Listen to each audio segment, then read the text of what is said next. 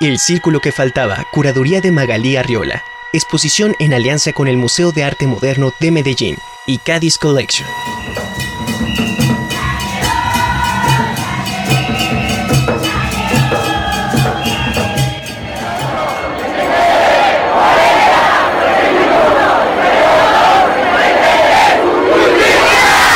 Es un silencio impresionante. Solo se quiebra con el fuerte ruido de estos pesados elementos de guerra. Se vuelven a sentir impactos. Entendemos que las tropas que están dando este golpe de Estado controlan absolutamente el Ministerio de Defensa.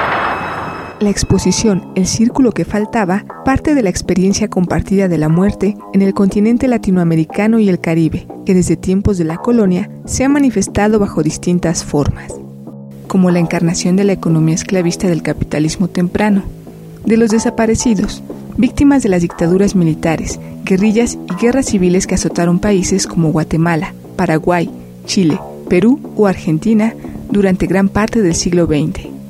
o más recientemente, de las almas perdidas de aquellos muertos vivientes caídos en la guerra contra las drogas, que países como México y Colombia lanzaron sobre sus propias poblaciones. Primer momento, esto en donde uno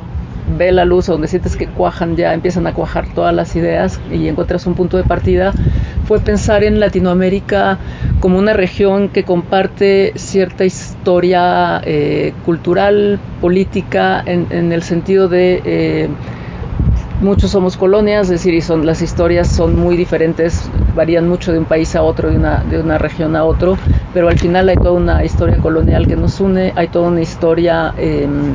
que tiene que ver como con las dictaduras del siglo XX y, creo que el punto en común que tenemos todos en ese sentido, de pronto se apareció como realmente como, el, como la, cantidad de muertos que compartimos, ¿no? Por razones políticas y por razones sociales, ¿no? Y bueno, estando en Chile en algún momento en, la, en el Museo de la, mm, de la Memoria, tuve como que este casi como, no revelación, pero fue como este momento de, en donde ahí, ahí como que entendí y dije, bueno, creo que lo que tenemos en común son, son todos los, los muertos que, compartimos y no solo eso, sino el, me interesaba como abordar el papel que juegan todos estos muertos en el mundo de los vivos, ¿no? Y, también creo que es importante mencionar que esto sucedió muy poco después de, del todo el asunto de, Ayotzinapa, entonces creo que realmente era, era algo que estaba obviamente muy presente. Y bueno, conociendo la historia política de Chile, la historia política de Argentina, la de Brasil, etcétera, muchos puntos en común otra vez. Y, ahí fue que empecé como a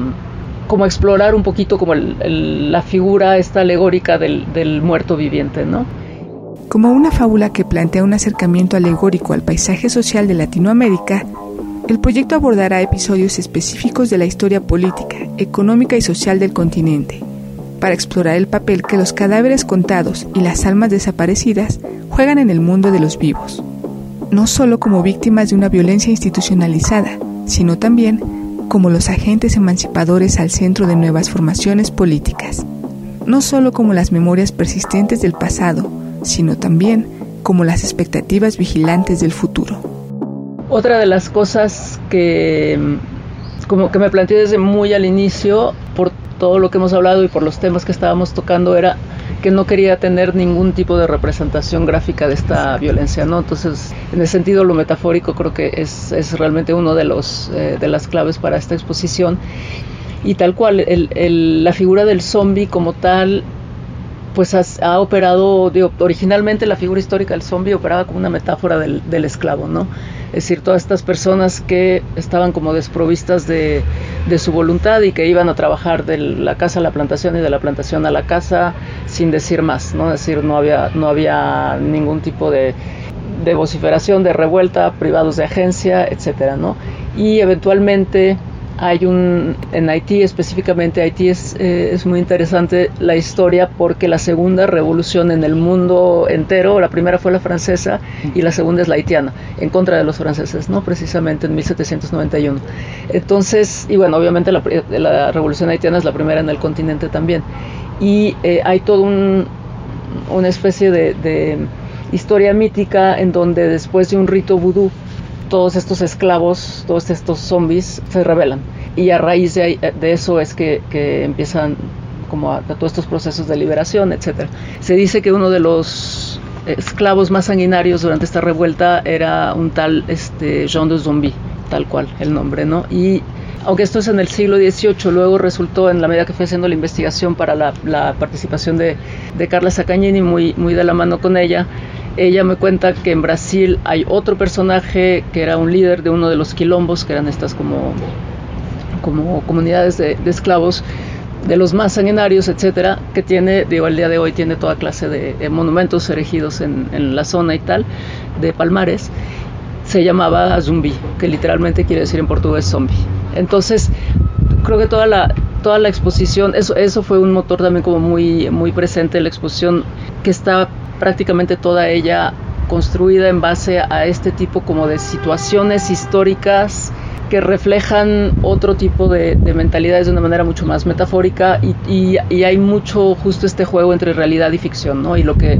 y cómo una cosa puede suplir a la otra o cómo una otra puede ser como el motor para la otra, ¿no? Es decir, como también la, la, el leer la ficción a contrapelo, digamos, puede permitir también como revelar otro tipo de, posturas y hablar de ciertas cosas sin que se vuelva una, una, una, declaración muy literal en contra de la violencia ni, ni, una representación gráfica de la violencia que de nuevo no, es, no, no creo que sea lo que necesitemos en este momento y en este país, ¿no? Ni, en, en, los demás, es decir, creo que ya, ya pasamos por ahí, creo que fue un episodio como muy desagradable para mucha gente y, vamos, y, lo peor es que te, te, acostumbras eventualmente a, todas estas imágenes, ¿no? Entonces me parecía justamente importante tratar de abordarlo de otra manera. La mutilación de los cuerpos, como lo mencionas, em, pues es algo que aparece todo el tiempo desde era una manera de, mandar, de, mandar, una señal, ¿no? Muy al inicio, es decir, en el caso específicamente de Zumbi,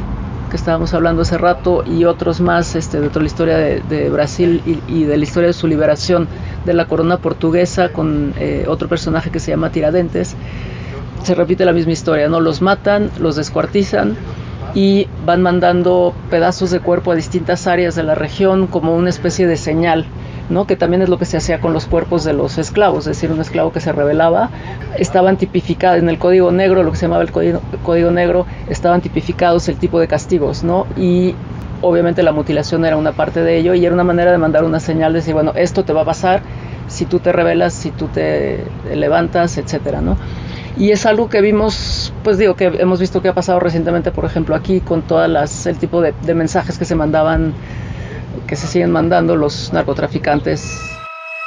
El círculo que faltaba convocará a protagonistas históricos, personajes ficticios, hechos tangibles y relatos míticos con a rastrear las huellas dejadas por miedos y deseos en distintos tiempos y espacios del continente, y buscando revelar los caminos conectivos entre hechos y lugares, objetos y sujetos, víctimas y victimarios, testigos y narradores, actores y espectadores habiendo establecido una red de artistas internacionales e instituciones colaboradoras, el proyecto final proveerá una configuración de obras, películas, documentos históricos y objetos culturales que describirán una narrativa no lineal para contar historias del pasado e imaginar guiones para el futuro. Dentro de esta exposición podrás observar la obra de distintos creadores como Pavel Aguilar, Carlos Amorales, Jonatas de Andrade, Edgardo Aragón, Asociación de Mujeres Tejiendo Sueños y Sabores de Paz Mampuján, Freddy Casco, Sam Durán, León Ferrari, Jocelyn Gatner, Beatriz González, Pierre Hulge, Guillermo Cuitca, Cristóbal Leit, Jesse Lerner, Alfredo López Morales, Noé Martínez, Movimiento Arte y Cultura.